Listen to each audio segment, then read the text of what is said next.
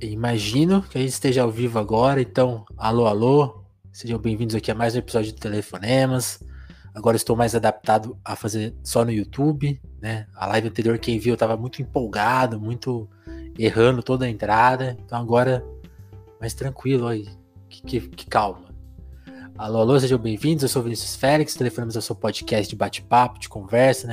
Aquele momento de tirar, de tirar, de tirar, tirar um tempinho para escutar quem a gente trouxe aqui, escutar essa pessoa, entender a voz dela, né? Como ela fala, como ela pensa, tanto os seus silêncios quanto também o que ela tem a dizer, né? Desse jeito que a gente gosta de fazer aqui. Hoje uma convidada muito especial também, que você talvez conheça aqui do YouTube, né? Ou também das redes sociais. A Ju tá por vários cantos, também tá em podcast, né? Então, seja muito bem-vinda, Juliane Furno. Como que você tá? Obrigada, Vinícius. Estou bem, na medida do possível, né? Essa pergunta é sempre estranha de responder. É uma pergunta tempos, muito sacana, né? esses tempos pandêmicos sobre o governo Bolsonaro. Mas digamos que estou bem. Essa acho que é a melhor resposta. Ô, Ju, como, como você se apresenta para as pessoas? É, é a pessoa que é economista? É a comunicadora? O que, que, que vem na frente? Ah, eu acho que economista. Acho que essa é a marca, porque fui hum. ser hum. comunicadora, fui é, ter canal no YouTube e depois, posteriormente, participar da bancada do podcast 3x4. Eu acho que por esse marcador, em primeiro lugar, né? Por já vir de uma trajetória de, de ter é, feito né, uma série de estudos na economia, fiz mestrado, doutorado também, e contribuir no movimento social que eu faço parte, que é o Levante Popular da Juventude, em geral, dentro dessa temática, é, tanto na formação política, mais conceitual, assim, tratando de temas mais históricos vinculados à formação social e econômica do Brasil, mas também em temas de conjuntura econômica. Então, começo normalmente por esse marcador. É, e pela minha militância no Levante da Juventude, e também no local que eu trabalho atualmente. Sou pesquisadora no Instituto de Pesquisa, trabalhando na área de acompanhamento da política econômica que, que uma política muito boa de se acompanhar, eu imagino, né? É uma desgraça, né? Tem que, inclusive, acompanhar os, os grandes veículos de comunicação, que em geral são hegemonizados por uma visão liberal e conservadora de política econômica, é, é bastante duro, assim, pensando que a todo, forma como se noticia... Todo dia a vontade de chorar abrindo o jornal.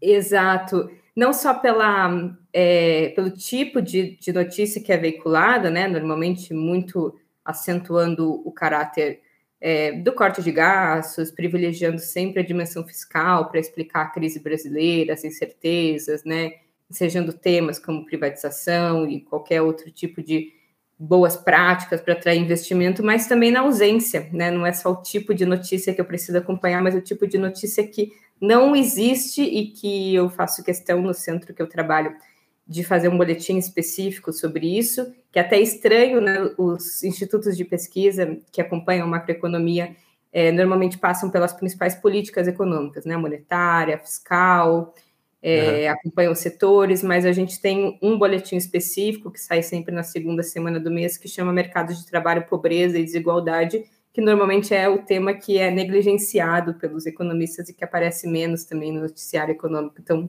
sinto também a ausência desse tema, o que corrobora para uma tristeza é, generalizada. Né? Não. Esses, esses dias eu estava vendo um vídeo seu explicando a questão do, do trabalho, né? Ah, a, a, promessa da reforma trabalhista, né? Que é, é muito, para mim, assim, é um absurdo que até hoje seja um debate. Ah, o que, que ela trouxe, o que ela não trouxe, assim. Aí você explicando, de fato, ela não cumpriu nenhuma das falsas promessas que ela fez, né? E aí, tipo. E aí você trazendo os dados, mas eu fico pensando, fico pensando sempre assim, as pessoas não andam na rua, não conversam com as pessoas. Eu sempre fico com esse, com esse choque, né? Porque a, as coisas estão piorando, mas as notícias sempre ficam, tipo, não, é, é porque faltou é, é, cortar o... mais, né? Isso, que faltou concretizar outras reformas. Não é um liberal. Não foi um liberal. Né? Não foi liberal o suficiente, né? Essa, inclusive, a, a crítica do PSDB, é, que se situa num campo crítico na política ao bolsonarismo, né? Que uhum. tenta se segurar nesse bastião democrático, liberal nos costumes, né? é, o Come certinho, não derruba farofa na casa. Exato, né? Aquele liberal cheiroso. Mas a crítica econômica ela é radicalmente o contrário, né? Ela, ela também é a crítica à política econômica, mas aí, no caso, a falta de liberalismo, né?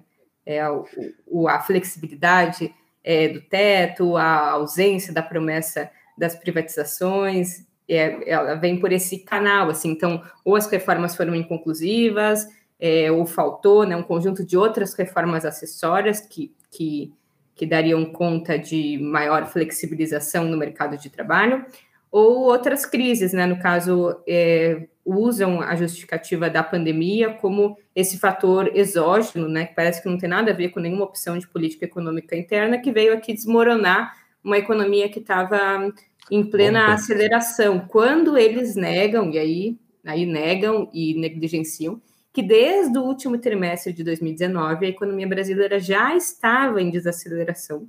E no primeiro trimestre de 2020, a gente viveu uma contração de 1,5% do PIB. E no primeiro trimestre de 2020, no máximo 15 dias podem ser acreditados à pandemia, o restante é de responsabilidade é, da política econômica, né? Mas veio né, de brinde coroar essa narrativa é o fato de que então foi a crise e não as reformas que contribuíram para manu, é, a manutenção ou a herança de um mercado de trabalho em frangalhos. Pois é. Mas falando de você, Ju, e voltando a um passado para as pessoas entenderem como que se deu a sua formação, né? Quando que, de onde, onde você nasceu, de onde você fala e como que, conta, destrincha um pouco da sua infância, adolescência uhum. e eu não sei se o que, que você vai apresentar esse período da sua vida mais de, de, de, de novinha, né? É, ajuda a gente a entender como você chegou na, na, economista ou não tinha nada a ver? Conta, conta um pouco do passado. Antes da gente começar a voltar a falar de economia. Para a gente entender. eu acho. Ajuda? É, eu venho de uma família que não tem é, universitários. Então, eu vim de uma família que o acesso ao estudo formal sempre foi uma dimensão muito ausente, inclusive nunca tive livro em casa, né, esse tipo de, de herança e capital cultural, de ser uhum. socializada uhum. no ambiente de estudo e de projeções de vida profissional ligada à universidade ou qualquer outra carreira de classe média profissional liberal nunca existiu muito. É, estudava numa escola pública na na periferia, não tão periferia, mas assim, é, a 12 quilômetros do centro da cidade. Inclusive, eu experienciei uma coisa que depois São Paulo foi viver, mas eu, eu, vivi um pouco antes, que foram as escolas de lata, né, que foi uma grande marca do PSDB, os containers. Aqui a escola que eu estudava, chamada Visconde do Rio Grande, é, ela sofreu com um grande vendaval que destruiu uhum. o pavilhão que eu estudava, e aí ele foi substituído por containers. E acontece que eu tenho um problema anterior, é, de saúde mental, que eu sou uma pessoa claustrofóbica. E aí a minha sétima e oitava série foram muito difíceis, porque eu me sentia muito presa naquele container, era, era um ambiente claustrofóbico. Quando eu fui para o ensino Caramba. médio, a Secretaria e, da Educação... E aquilo esquentava quanto à tarde? Ou, ou é, sei. o bom é que era no Rio Grande do Sul, né? Eu ah. nasci em Porto Alegre, então o, os meses calor, de calor, que é bastante calor, são os meses que a gente está de férias escolares. Então o calor não foi o principal problema. É, quando eu estava me formando na oitava série, é. É, a, Secretaria, a Secretaria da Educação ela manda uma carta para cada um dos estudantes para a gente listar as escolas de ensino médio que a gente gostaria de estudar por ordem de preferência. E ela vai tentar nos alocar na medida né, em que existir vagas. E aí os nossos pais sempre querem que a gente escolha as escolas técnicas, e aí, só que eu tinha claustrofobia e eu queria estudar numa escola que chama Júlia de Castilhos, que a gente chama de Julinho, que é uma escola que ela é completamente cercada assim por sacadas, janelas muito grandes, e ela é uma escola que meio não tem portão, inclusive do ponto de vista filosófico assim. Uhum. Os alunos podem entrar e sair em qualquer momento, ou ficar no, no quintal da escola, eles não precisam entrar na sala de aula. É uma escola que tem essa concepção de que o aluno é, não precisa ser cerceado para entrar na aula ou não entrar na aula, ficar do lado de fora ou não ficar do lado de fora. Uma escola que Aí, parece menos com uma prisão, né? É exatamente o contrário, assim, né? Você quer ficar no, pátio da escola, não existe um inspetor dizendo que você não está na sala de aula, você fica onde você quiser.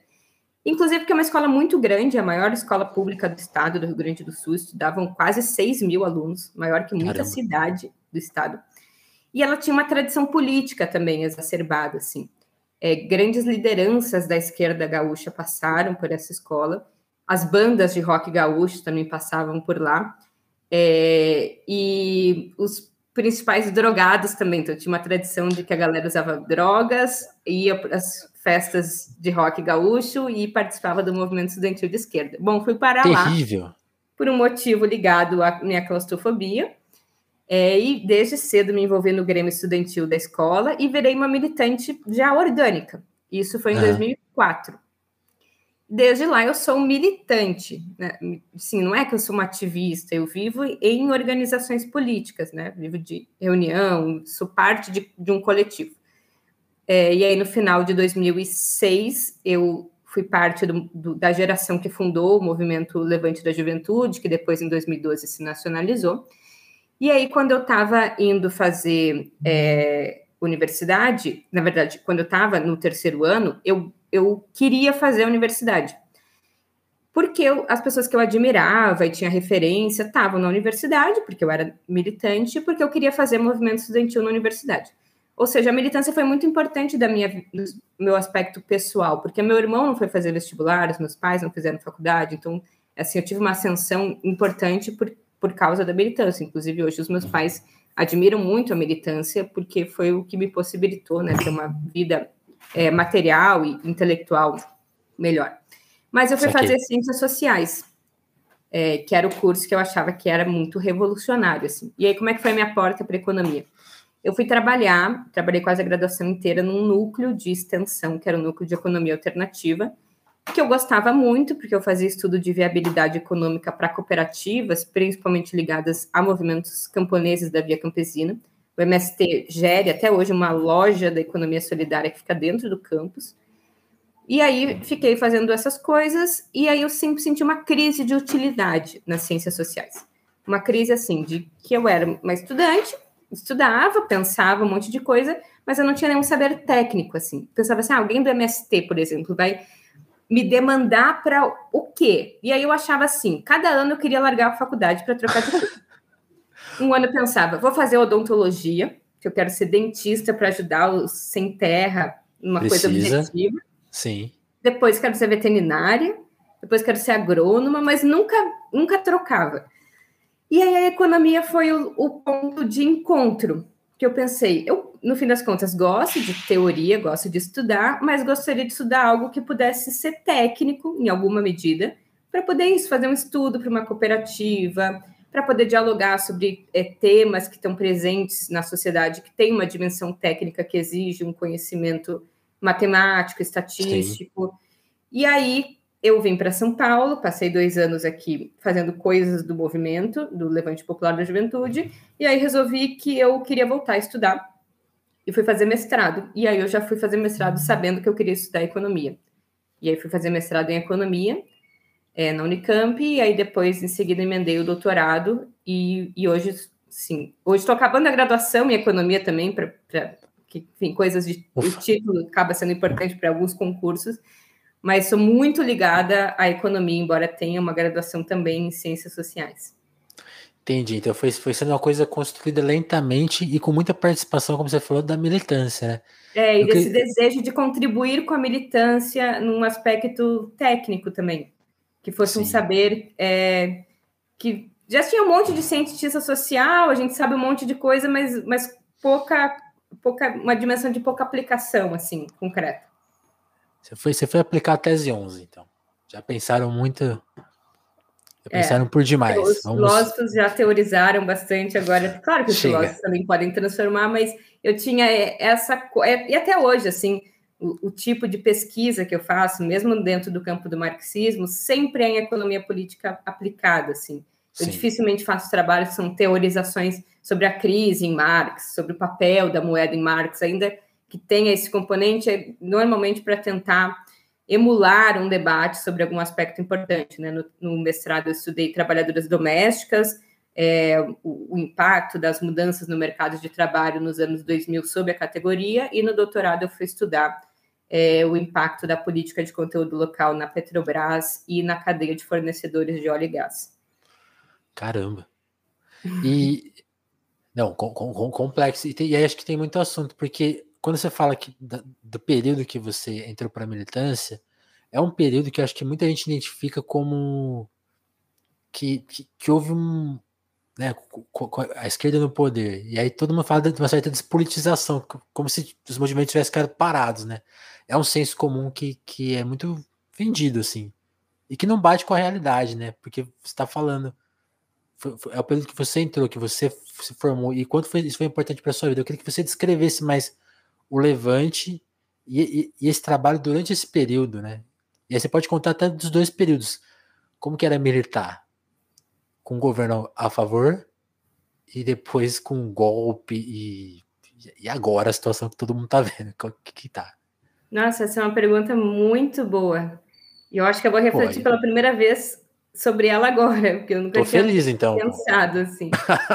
Mas assim, claro, não é que, não, que havia despolitização, é, havia menos polarização na sociedade. Uhum. E eu lembro que na época eu, eu, questionava muito isso, assim, eu achava ah, a sociedade é muito apática, ninguém debate sobre política. E hoje, nesse momento, o que eu mais tenho medo é de uns debates políticos aparecer do nada. Por exemplo, eu morava em Campinas e eu pegava muita carona para vir para São Paulo, né? Lá sim, tem um sim. esquema de carona. Ah, esses tempos eu fui passar um ano novo no Uruguai, eu também peguei esses BlaBlaCar, esses aplicativos de carona para ir para Porto Alegre. O meu maior medo é pegar uma carona, sei lá, não com necessariamente. E esse Bolsonaro aí, hein? Tá arrepiando, hein? Do é, nada. mas tipo, todo mundo agora tem alguma coisa a dizer e todo mundo se acredita especialista demais em alguma coisa. E aí eu, eu, eu tenho pavor de que a pessoa pergunte o que eu faço, onde eu trabalho, e ela vai querer falar alguma coisa de economia, daí você é obrigada a dizer não, não é isso, o Brasil não quebrou. E às vezes eu só quero pegar a carona e ir dormindo, Isso. sabe? Então é Sim. é muito paradoxal, porque eu reclamava que as pessoas não falavam sobre política, agora eu tenho medo de ir na padaria, o cara querer falar sobre política e eu vou precisar ou respirar muito fundo e pensar, preciso ter paciência, ou às vezes ou eu vou fingir que não é comigo, porque eu só quero um, um minuto de paz. Sim, Mas, o, cara, o, o cara fala da economia, você fala, é, é foda, é foda. É, é, é, isso. é, é, é ruim boa, isso, boa. mas é, nesse período, então, era muito menos polarizado. Quem era militante, quem fazia manifestação, era a esquerda, né? não existia isso, assim, de existir uma direita politizada, uma direita é. militante. É, e a gente, em geral, era muito mais. A, a, é, a, gente ocupava um lugar à esquerda do governo, Sim. que eu acho que estava correto, né? O papel dos movimentos populares, em geral, é ocupar esses espaços à esquerda, não como uma forma de, de criar caldo para a direita, né? Porque a linha é muito tênue entre você ser à esquerda e criticar o governo pela, pela quantidade de concessões e conciliações e fazer né, caldo com uma direita despolitizada, mas era, era um pouco o nosso papel era esse, a gente queria avançar, a gente queria muito mais. Né? E era um período de esperança, porque a gente vivia, de certa forma, uma ofensiva, assim, uma ofensiva de mais direitos. Eu vivi uma coisa muito significativa na minha trajetória, que foi a conquista das cotas na universidade. Eu entrei em 2007. Uhum. Em 2007 teve muitas ações em Porto Alegre, muitas ações na universidade. Foi onde o Levante se consolidou, inclusive, fazendo ações reivindicando que o reitor é, colocasse em pauta no conselho universitário as ações afirmativas.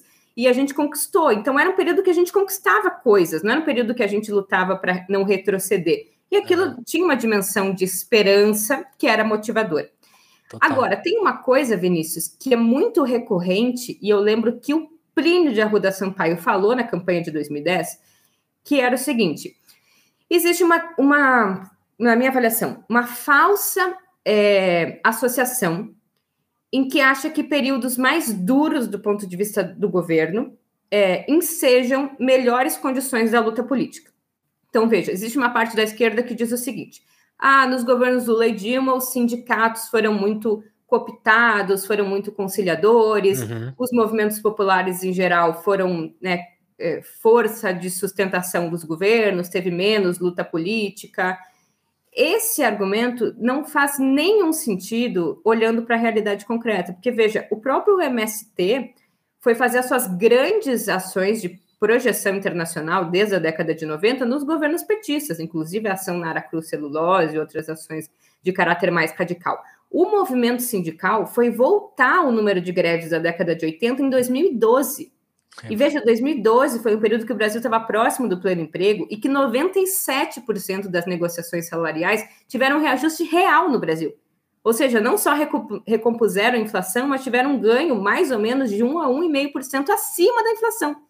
Aí você pensa, é, por que neste, né? Quer dizer, se o movimento sindical estava é, é, pelegando, né? estava abandonando a luta política, como que foi nesse momento que mais se mobilizou?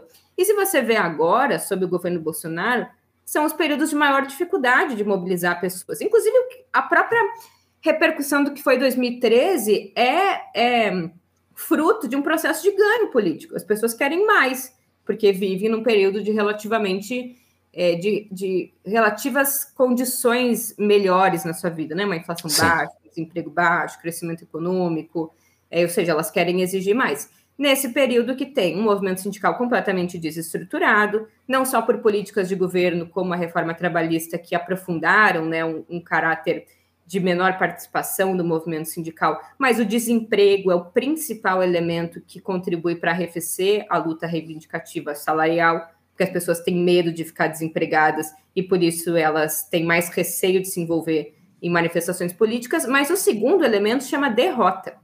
Em período uhum. de derrota, a capacidade de confiança na ação coletiva cai astrondosamente.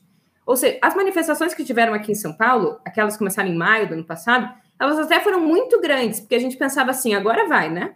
O Ricardo Braga, é, né? Tipo, tava tendo todas as denúncias da Covaxin, é, agora vai, agora vai. Quando a gente viu que não ia, as manifestações a partir ali do 7 de setembro começaram a esmorecer. Porque ninguém sustenta, não sei por muita convicção ideológica, se manter organizado nas ruas se a possibilidade de conquista daquela reivindicação não está colocada.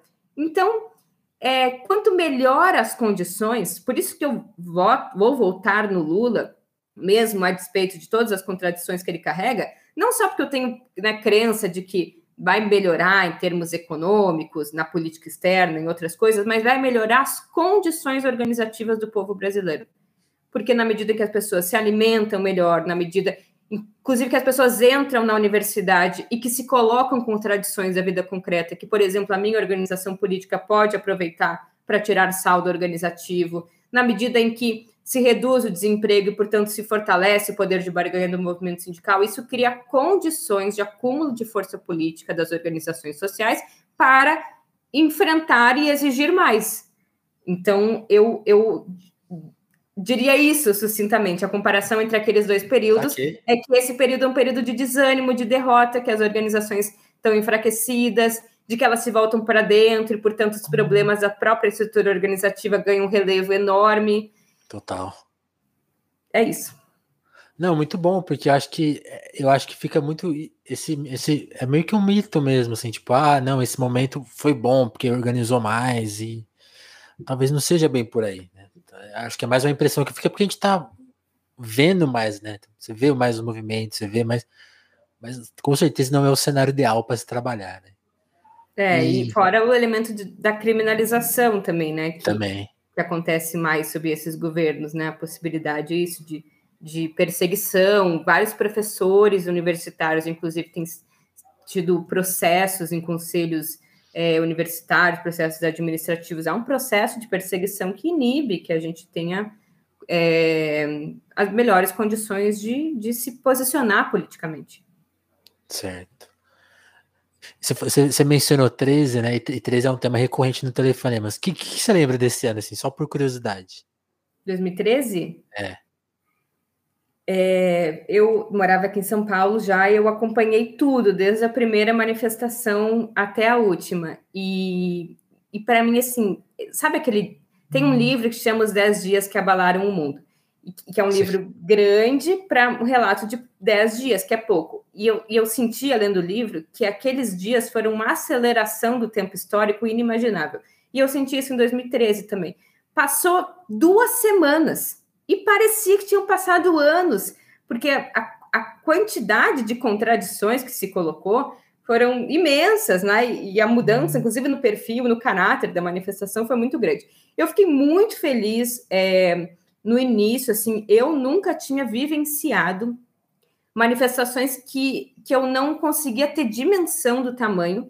Teve uma manifestação que saiu da SEG, uma parte foi para a prefeitura, até quebrou uma parte da prefeitura, que a gente se perdeu no caminho. A própria manifestação se perdeu porque não sabia mais aonde estava indo de tanta gente. Isso é muito esperançoso, assim, né? E, e, a, e ter tido uma vitória, né, de, de, reduzir o preço da passagem, é isso, foi a, a lembrança de que as pessoas organizadas é, fazem Conseguem a sua história, impõem vitórias, impõem recurso sobre governo, sobre empresas. Agora, eu também, ao mesmo tempo que vivi a coisa mais esplendorosa, que foi milhões de pessoas na rua, eu lembro de pegar o metrô, e no metrô todo mundo desceu na Faria Lima para o ato no Largo da Batata. Parecia meio uma Copa do Mundo, assim, todo mundo vibrando na mesma sintonia. Uhum. Eu também vivi a situação mais frustrante, que foi o último dia no dia que o Haddad e o Alckmin é, é, anunciaram a redução da tarifa, a gente fez o ato de encerramento e aí já estava num clima bem. O dia do sem partida. É, já vários, tinha vários focos sem partido, aquele dia estava muito hostil. E aí a gente resolveu, todo mundo, inclusive o próprio MBL, procurou as organizações políticas para uma reunião de crise, dizendo: olha, precisamos se proteger, né? Eles que, em alguma medida, é, contribuíram para esse discurso acabaram se vendo engolidos pelo que geraram, não eles geraram, mas o que foi ah. gerado em alguma medida por esse tipo de, de cooptação, né? E aí a gente reuniu um bloco com todos os partidos da esquerda, e esse bloco ele era cercado por um cordão de corpos humanos, né? As pessoas davam assim as mãos e, e cercaram o bloco inteiro. Esse cordão começou a ser muito tensionado pelo sem partido. E a gente resolveu, nós vamos fazer um cordão para o cordão.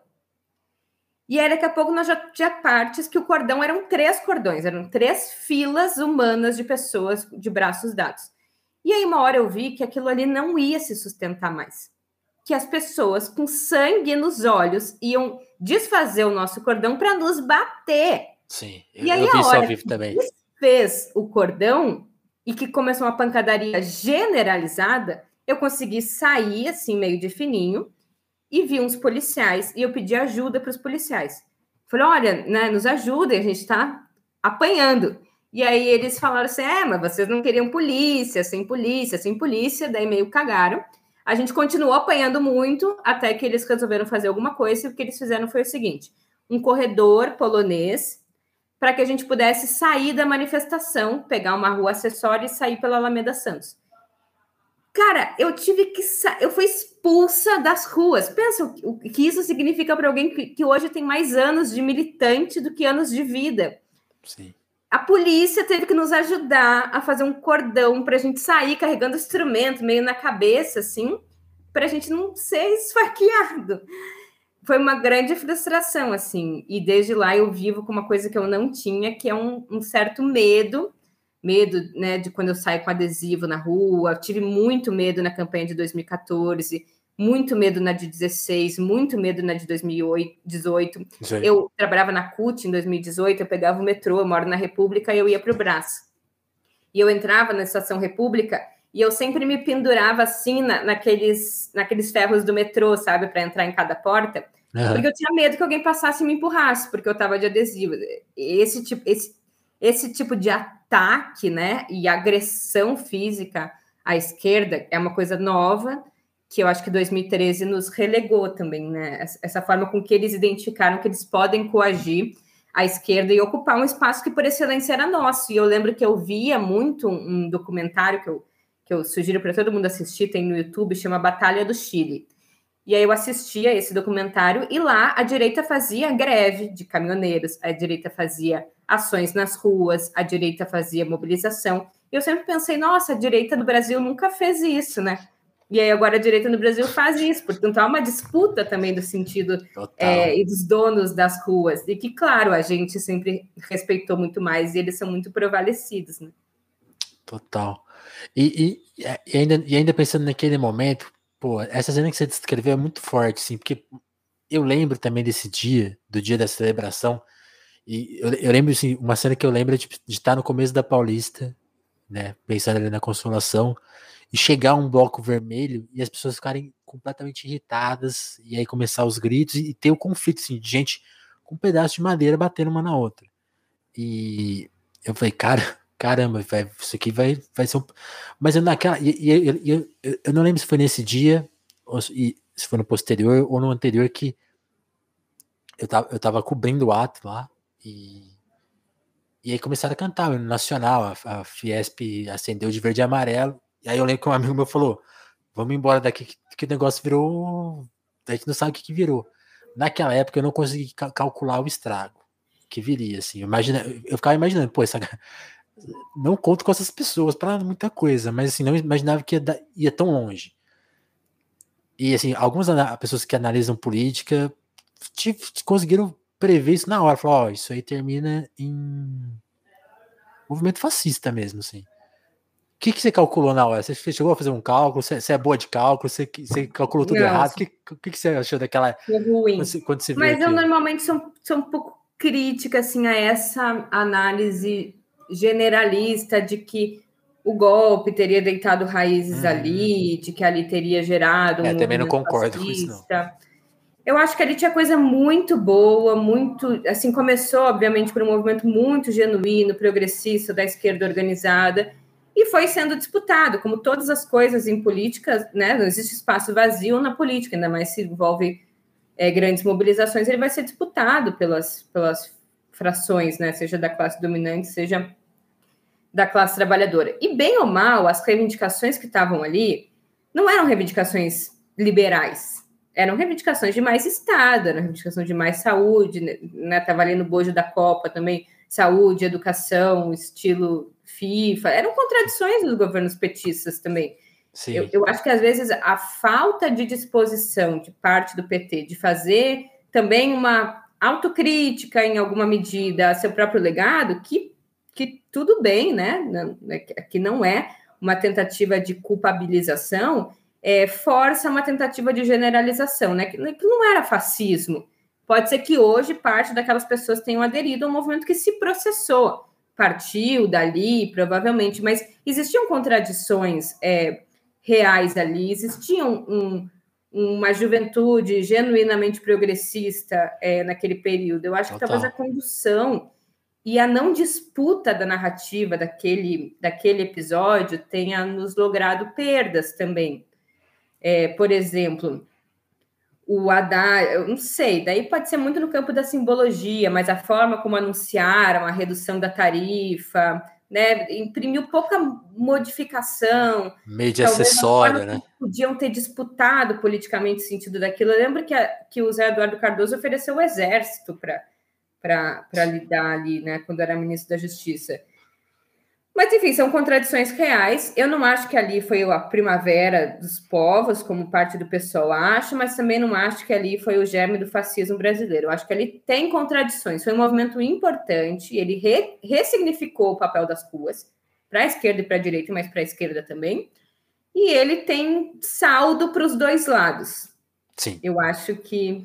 Mas ele foi disputado. Ganhou, obviamente, quem tem mais força na sociedade, mas isso é também um reflexo da nossa incapacidade, às vezes, de dialogar com, com palavras de ordem que, que sejam capazes de, de, de politizar aquele processo e de identificar que, que, que o problema, em grande medida, do Estado ali é da agenda neoliberal e não do, da agenda do governo de, do Congresso. Total.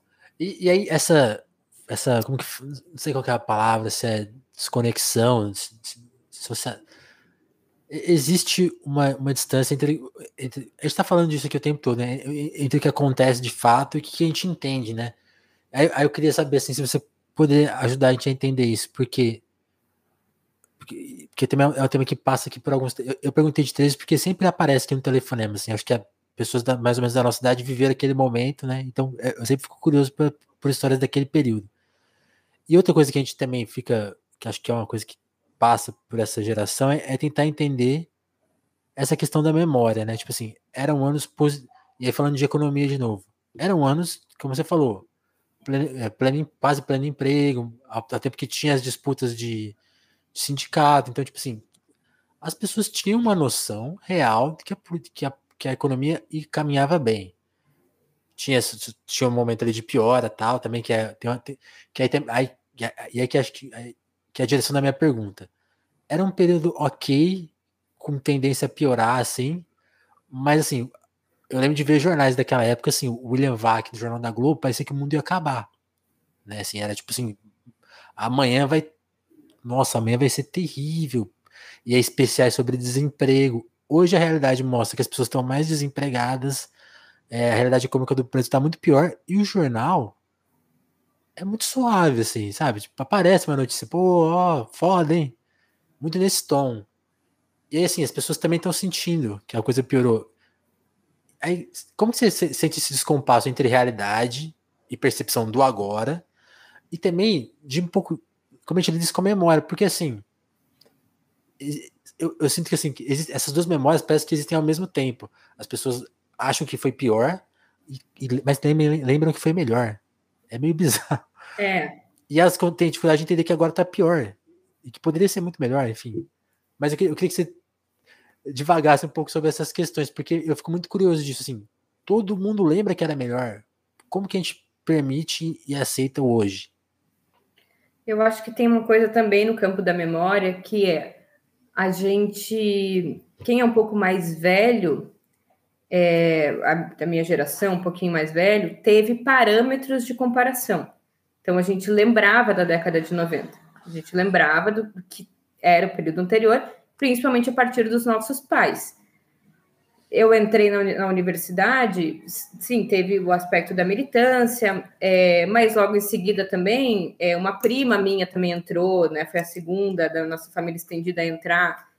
Eu lembro, os meus pais não fizeram, tinha uma vida muito mais precária. Eu sou fruto de uma geração que foi beneficiada em grande medida. Eu tive bolsa de extensão, depois eu tive bolsa de mestrado, bolsa de doutorado as pessoas não tinham os mais jovens, que tinham 20 anos, é, tinham 16, 17 anos em 2013, não tem é, é, memória de comparação com Sempre foi Lula, né? É. Sempre foi Lula. Então, eles não conhecem. Em segundo lugar, tem uma pesquisa de um, um economista chamado é, Valdir Quadros, que ele mostra que desde 2011 já começa a ter um impacto na redução da mobilidade social. Aí eu não sei até que ponto é, isso isso já era um elemento que se processava com descontentamento em 2013. Uhum. Tem um outro ponto da nossa estrutura produtiva, que eu acho que, que, que pega principalmente nos jovens, que pode ter contribuído para isso também, que é, é a gente teve uma política muito exitosa no campo da educação, principalmente com a expansão das universidades federais, é, a expansão de vagas nas universidades privadas com ProUni, a expansão de crédito é, universitário com FIES, a explosão de universidades privadas mais acessíveis também, é, programas de subsídio permanência, políticas é, afirmativas que possibilitaram também que os mais pobres ingressassem na universidade, e isso, obviamente, enseja um sonho de progresso e mobilidade social. Acontece que a nossa estrutura produtiva não acompanhou o avanço na, na estrutura educacional. Ou seja, as pessoas saem da universidade depois de ter passado anos de qualificação e não encontram um correspondente emprego associado à sua qualificação. Isso é mais verdadeiro ainda para as mulheres negras. Eu não sei dados da época, mas agora só 38% das mulheres negras com ensino superior trabalham em empregos que exigem aquela qualificação. Ou seja, a esmagadora maioria fez ensino superior, mas vai trabalhar em lugares que não exigem o ensino superior para trabalhar. Ou seja, é uma sensação de frustração né? De, de, pô, você estudou, você provavelmente. Tempo perdido, é horrível, né? Perdeu Várias tempo, coisas. pagou a faculdade, perdeu o final de semana. Então, talvez ali também já, já se colocasse essa, que era um pouco o que aconteceu também com os jovens na Espanha, é, quando o desemprego estava muito elevado ali também, 2009, 2010, essa frustração de não encontrar espaço na estrutura ocupacional. Era um, era um modelo econômico dos governos Lula e Dilma, que com várias coisas positivas, aprofundou uma especialização regressiva no modelo agrário exportador, portanto, os empregos de maior qualidade que ou estão vinculados à indústria, né, na dimensão mais operária, ou aos serviços que estão ligados à indústria, que é esses que absorvem os profissionais liberais de maior é, valor adicionado, eles né, foram bastante residuais nesse período. É, mas aí tem a questão, obviamente, da memória que se cria sobre, sobre esses anos. É um período de desaceleração do crescimento econômico, mas ainda assim não significa nem de longe uma crise, porque veja, a economia brasileira cresceu 7,5% em 2010. Inclusive, eu acho que é muito elevado. A economia brasileira nem sustentaria um crescimento é, nesse ponto, né? É, é muito Faz mal, né? alto. Né? Hã? Faz, é, é, é, demais, né? Eu, eu, eu sempre fico com essa percepção, as pessoas ficam, pô, não cresceu, vai crescer para onde? Crescer sempre é, é, é o ideal? É demais, porque se, se, a gente não tem essa estrutura produtiva aqui, que, que fornece mercadorias, e se a economia está crescendo, se as pessoas estão empregadas e estão tendo renda, o que, que elas fazem com o dinheiro delas? Elas importam coisas, porque aqui, aqui a economia não produz.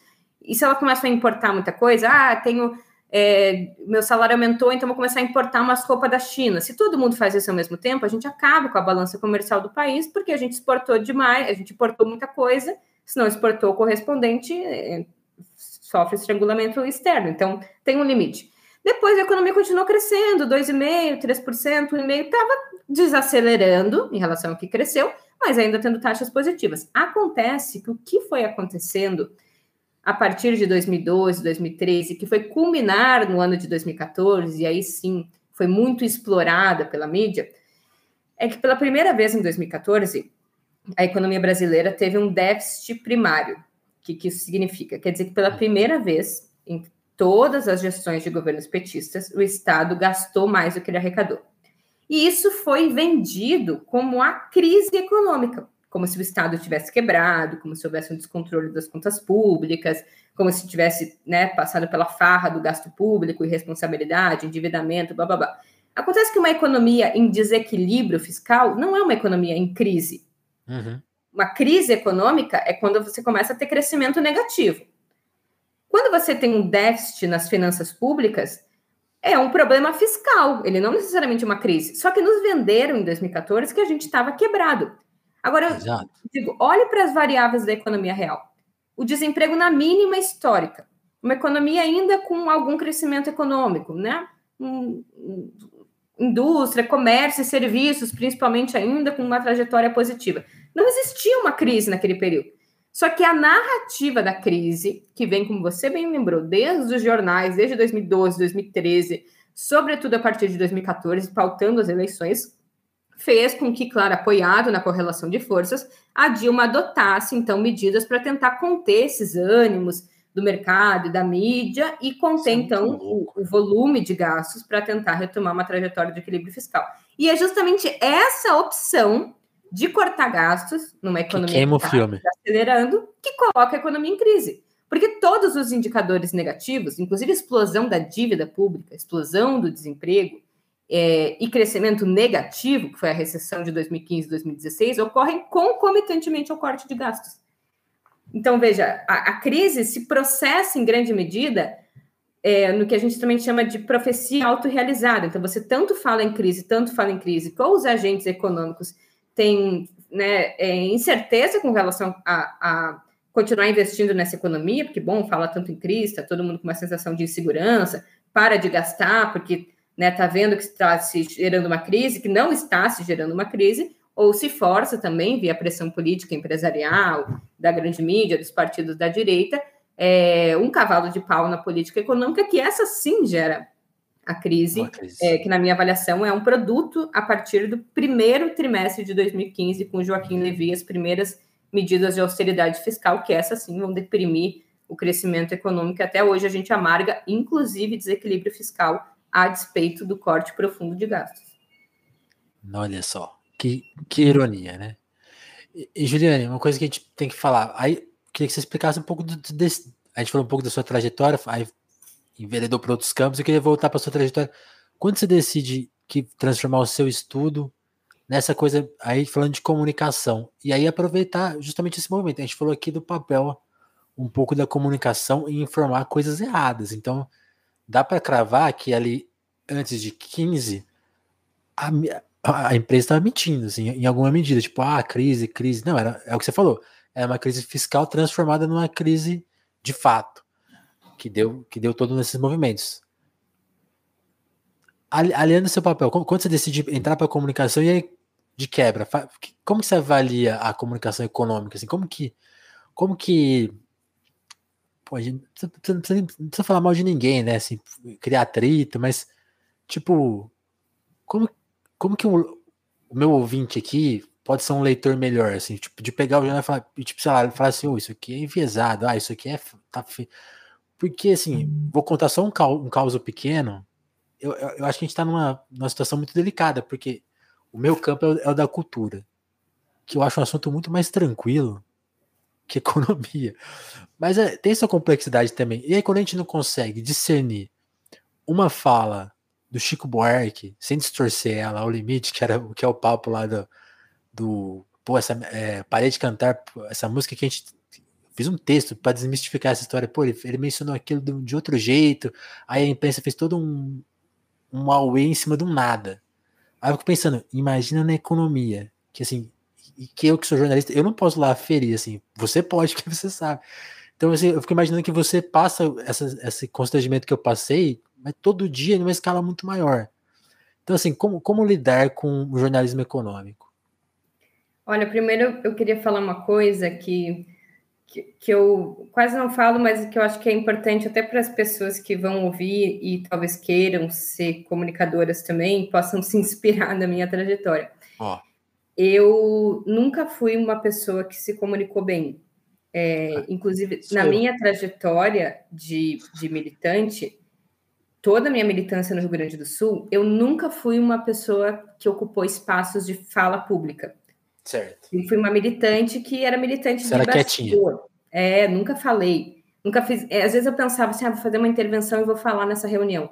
Eu pensava no que eu ia falar e meu coração acelerava a ponto de eu não falar. Sim, e eu nunca fui uma intelectual, nunca fui uma pessoa destacada. Inclusive, hoje, os meus amigos do Rio Grande do Sul, que veem o meu trabalho, todo, nem, nenhum fala que, nossa, foi uma todos dizem que foi uma surpresa, assim, se não era, seu caminho não era para ser isso. Uma vez, inclusive, eu fui num, num, congresso da Via Campesina e eu era a única pessoa do Levante que estava lá. E hum. eles é, chamaram o Levante, eles tinham dito assim: ah, nós vamos chamar organizações para fazer uma saudação. Eu falei, ah, beleza. E aí, quando eles chamaram o Levante, eu fingi que eu não estava lá, porque eu não tinha coragem e foi, tipo, super humilhante para mim. Eu me sentia muito mal, não tinha coragem de falar. Eu cheguei a achar que eu era gaga, que eu tinha problema e era tudo psicológico. Eu não conseguia falar. Claro, daí eu fui superando, é, exercitando. Né? É, não, eu sempre tive muito problema, assim, de, de comunicação. Muito problema de falar em público, muita vergonha. E aí, quando eu entrei para o mestrado, é, eu já estava bem mais velha no Levante, é, eu comecei, eu fui, fui girada para ajudar no núcleo de formação política, para elaborar, não para falar, não para ser uma formadora. Mas um dia teve um curso de formação que era para falar sobre formação social e econômica, que eu tinha contribuído na elaboração da cartilha, das ementas, e tentaram 16 pessoas. E as 16 pessoas não puderam. E aí, de repente, o curso estava ali na boca para sair e perguntaram se eu não queria ir. E eu, ao mesmo tempo que, sim, eu tenho autoestima super baixa, assim, principalmente intelectual, mas eu tenho alguma coragem, eu não sei como, e falei, não, eu vou. E aí eu comecei assim, não super no supetão. E aí é, foi sendo legal, daí para dentro do levante da militância fui me colocando como uma referência assim intelectual, é, de comunicação, de dar uhum. cursos, de falar. Começou a pegar o mic. Deixa eu falar Comecei aqui, a pegar o jeito. E dentro da economia, eu tinha uma característica é, que era o didatismo. Por quê? Porque eu não sou economista de formação. Então, eu sei o que as pessoas não, não sabem. Eu sei é, o, o, que, o que elas não entendem. Por exemplo, eu sei que se eu estou falando sobre estrangulamento externo, eu tenho que falar como é que é um balanço de pagamento, é, e aí eu, eu era orientanda de um professor, o Márcio Postman, que dava uma disciplina de economia para ciências sociais na Unicamp, e eu era assistente de, de aula dele, e como ele uhum. precisava faltar muito, estava sempre envolvido em várias atividades, eu dava aula para ciências sociais, e eles gostavam muito de mim, porque eu acho que eu explicava. E aí eu comecei a pegar, ah, eu tenho então essa vocação de ser uma economista que traduz coisas para o bom português. E aí fui né, nessa toada. Quando veio a pandemia, é, começou essa explosão de lives, e aí começaram a me chamar para fazer lives, várias lives, cursos e tal. Inclusive, teve uma época que eu fui muito má, assim, que eu achava que eu estava com uma performance muito ruim. É, Para vocês terem uma ideia, não é só. É, Nem só de alegria vive o. Quem vê close não vê corre. Eu perdi um pedaço do cabelo de estresse, eu ficava muito nervosa. Depois eu tinha uma avaliação muito ruim de mim mesma, das coisas que eu fazia, ficava, é, me depreciava muito, assim. Mas fui superando, superando, e aí quando virou para 2021, é, eu já tinha uma certa projeção assim nas redes sociais e existia das pessoas uma demanda para que eu fizesse um canal no YouTube. Então não foi uma coisa muito artificial, assim, partiu de mim para a sociedade, né? Muita gente pedia. As pessoas te cobraram. Aí, as pessoas ah, quando, faz seu canal, ou qual é o teu canal, faz aí o teu canal. Nessa pegada de tipo, a Juliane explica bem a economia. Eu passei a ser comentarista de um jornal de economia da TV 247 e algumas outras coisas, e elas, e elas diziam ali nos comentários sempre, ah, eu entendo agora das notícias econômicas com a Juliane explicando. Que demais. E aí eu pensei, bora, então vamos fazer. E aí os meninos do Levante me dão todo o suporte, eles filmam, editam, fazem tudo. E aí foi indo, e eu me vi nesse papel agora de ser uma, uma comunicadora é, popular. Referência. É, em alguma medida sim, de, assim, quando pensam em, em, economistas, né? Referência, sim, né? Nesse campo da esquerda e tal, que acessa a internet, que é jovem. É, e, e, a minha vontade, o que me realiza muito, embora eu faça cursos mais teóricos, é quando as pessoas me dizem que entenderam coisas e que desvendam coisas das notícias econômicas. Como isso é, acontece? Eu tenho um quadro que chama Giro de Notícias, que é quando eu pego a notícia e eu problematizo o que ela quer dizer, ou a que interesses é, elas ela dizem respeito, e aproveito e aprofundo um pouco é, teoricamente. Então, eu tenho vídeos base, né? Tem um vídeo sobre inflação, tem vídeo sobre dívida pública, então a pessoa acessa ali o conteúdo mais estrutural e depois ela vê como ele é manifestado nas notícias econômicas, e aí eu retomo e explico porque é, aquela notícia é, é, trata do fenômeno da inflação de uma forma sob demanda que não é a forma atual, como a inflação de custo, porque o aumento da taxa de juros é uma política ineficiente, porque lida um tipo de inflação que é inadequado, que tipo de consequência ela gera na economia brasileira que não é explicado, ou indicadores que são apresentados que podem ser problematizados e vistos de outra forma, tipo as pessoas apresentam a, o aumento do déficit público, mas elas não apresentam a relação dívida-PIB, que é a mais importante, que daí leva em consideração o PIB, que se o PIB cresce, a dívida cai, mesmo se você não corte gastos. E aí eu fico muito realizada, assim, que é, que é isso, assim, a possibilidade de, de ajudar as pessoas a entenderem a economia. E uma coisa que eu faço, às vezes algumas pessoas reclamam, é que eu uso todos os termos técnicos. E aí é. as pessoas dizem, ah, mas para que falar déficit, não sei o quê? E, e, eu falo porque eu quero que as pessoas assistam o jornal e entendam. Então, na TV, ela vai ouvir alguém ela falar déficit. déficit. É. O que eu faço é dizer déficit, vírgula, ou seja, a diferença entre o gasto ou é, problema no balanço de pagamento, ou seja, no, né, na diferença entre o que se exporta e importa. Então, eu quero fornecer para as pessoas esse instrumental que é conceitual e categórico, que são os conceitos. Porque senão eu vou estar, na verdade, negando que elas tenham autonomia. Total. Se eu não usar o conceito, vai ser mais fácil? Vai ser mais fácil, mas é, é um. É até desonesto, porque talvez eu parta da ideia de que ela não é capaz, porque às vezes é falta de vocabulário, não é falta de, de, de, de capacidade Sim. cognitiva. E vocabulário você adquire, né? E eu estou ofertando a possibilidade da pessoa adquirir. É, e, e, acho que é uma. É, é, é, parte do seu trabalho, né? Você não, você não tá trabalhando para tipo, sei lá, manter essas pessoas sempre que você quer que elas realmente, que, sabe, que seja um assunto superado, né? Porque precisa ser superado, né? É, que, que a gente não precise mais de você daqui a, daqui a algum tempo, em alguma medida. Uh, e, conta, e conta um pouco do, do, do 3x4. O Igor já teve aqui. Assim, eu queria saber como que é conversar com a Carol, né? Que é uma, uma, uma super militante também, e com, com o Zé de Seu, né? Que eu acho que aí realmente já é, talvez tenha até um outro grauzinho assim de, de referência histórica, né? Porque aí realmente é uma pessoa que está aí desde os anos 60 e é, né? Tem, tem, tem, bio, tem, tem, uma biografia literalmente, né? Tem. então, como, como então, é? eu tenho uma má notícia para contar aqui em primeira Ué. mão. podcast acabou. Ué, não tava, não tava de férias só? Assim, uma... Tava de férias, aí a gente recebeu da direção do Brasil de Fato lá um comunicado que acabou, ah. eles vão repensar o podcast, fazer uns estudos e tal, talvez volte num outro momento, mas por enquanto acabou. Mas foi muito legal enquanto durou. Eu até assim fiquei super constrangida no início de participar assim nessa esse medo de estar com dois grandes intelectuais, militantes, mais velhos também, né, que enfim, sabem muito para tratar em grande medida de temas da política, que não são necessariamente da economia, mas foi uma grande experiência porque a Carol ela é, é, é fantástica, assim, sabe? E, e ver na Carol um grau de dedicação que ela tinha no podcast, assim, dava para ver que ela preparava. A gente recebia o roteiro quarta, 10 da noite, era para gravar quinta-feira, 9 da manhã. E eu via que a Carol, em algum momento, entre 10 da noite e 9 da manhã, lia o roteiro e preparava as intervenções. Ela trazia materiais, trazia citações, referências, assim, muito legal ver alguém da envergadura que ela tem Uhum. Tendo aquele tipo de comprometimento com o ouvinte, assim. Eu, eu faço isso também, mas é que eu me sinto. Eu acho que eu sou peixe pequeno, claro que eu tenho que fazer isso, né? Se não fizer, né? Ferrou. E o Zé, é, ele foi, sem dúvida, grande surpresa, assim. E como várias vezes ele teve em São Paulo, a gente teve possibilidade de gravar presencialmente, e depois a gente saía para almoçar, e ficava até mais tarde, aí ia jantar, e emendava a noite.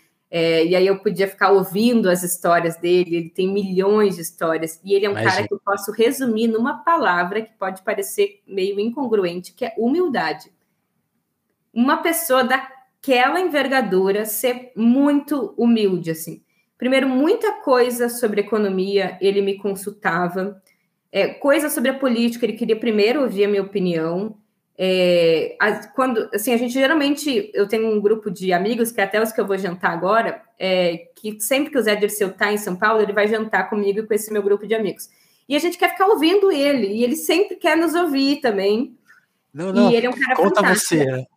E assim, tudo que ele passou, é, que certamente né, tem uma mágoa muito expressiva, assim, né? Muita parte expressiva da bancada do PT é, preferiu rifar o Zé Dirceu, né? Ele conta na, no, no, primeiro livro autobiográfico dele. Em alguma medida, até a própria relação com o Lula, assim, e uma pessoa sabe que não guarda ou não explicita essa mágoa, ou nunca se utilizou politicamente disso para qualquer favorecimento pessoal. É muito louco, né? É, é uma lealdade. É partidário do PT, defensor do Lula, defensor das candidaturas é invejável, assim, uma pessoa de disciplina, de partido, é, de que as, as, coisas coletivas estão muito acima, assim, do, do, seu próprio interesse pessoal. E que eu acho que é uma grande perda a forma muito criminalizada com que ele passou a ser parte da política. Né? Minha avó, quando viu que eu tinha uma foto com ele, assim, ficou indignada, achou que era um absurdo, e aí eu vi como ronda no imaginário coletivo que ele era um grande articulador. E eu fico pensando de um esquema de corrupção que era um esquema de compra de votos parlamentares, né? Que, que, deve ter existido, porque, enfim, esse é o jogo do sistema político brasileiro, o sistema político brasileiro precisa ser modificado. Mas era, no caso, esquemas em que parlamentares recebiam dinheiro, ou seja, um tipo de corrupção que não é para benefício pessoal, porque né, nunca até hoje não foi nem investigado qualquer Sim. enriquecimento ilícito, certo? É um esquema Sim. que você é errado, obviamente, que você transfere dinheiro para parlamentares votarem na base do governo. Mas não é para enriquecimento próprio, eu fico pensando, puta, que, que coisa, né? Não é. E, e, o Zé também, a gente falou. É, comigo é muito difícil não falar em imprensa, né? Ele viveu o processo que o, que o Lula viveria alguns anos depois, né? Que é de ser criminalizado primeiro, né? Justamente pela imprensa. Você, você, ao ser acusado, você vira bandido e, e, e acabou, né? A sentença já tá dada, né? Pela imprensa. E e aí fica isso, né? Você tira uma foto com a pessoa e gera um constrangimento. Pô, esse cara não é corrupto, não é bandido. E fica essa peste, é dificílimo tirar, né? E, e, e, e, quem tem responsabilidade de ter colocado isso, né? Mesmo, mesmo ele que foi encarou a prisão, já já tá tudo pago, ainda tem que se manter isso, né? Ninguém corrige, né, a rota, né? Assim, é um super erro, assim, é, que é a parte vergonhosa aí da imprensa, assim. E, mas é muito, mas isso, que você falou é muito, muito legal. legal saber desse lado. Muito bom. E, e como ó, o Giovanni falou aqui, chato saber que acabou, né? Eu, eu vi que tava tendo umas entrevistas, mas imaginei que ia voltar. Ah, tudo bem, tudo bem. Aí, aí, a gente pode incorporar aqui tele, no telefone, mas é uma, é uma empresa maior. Converse com o Zé, com a Carol, que a gente, a gente, a gente contrata vocês.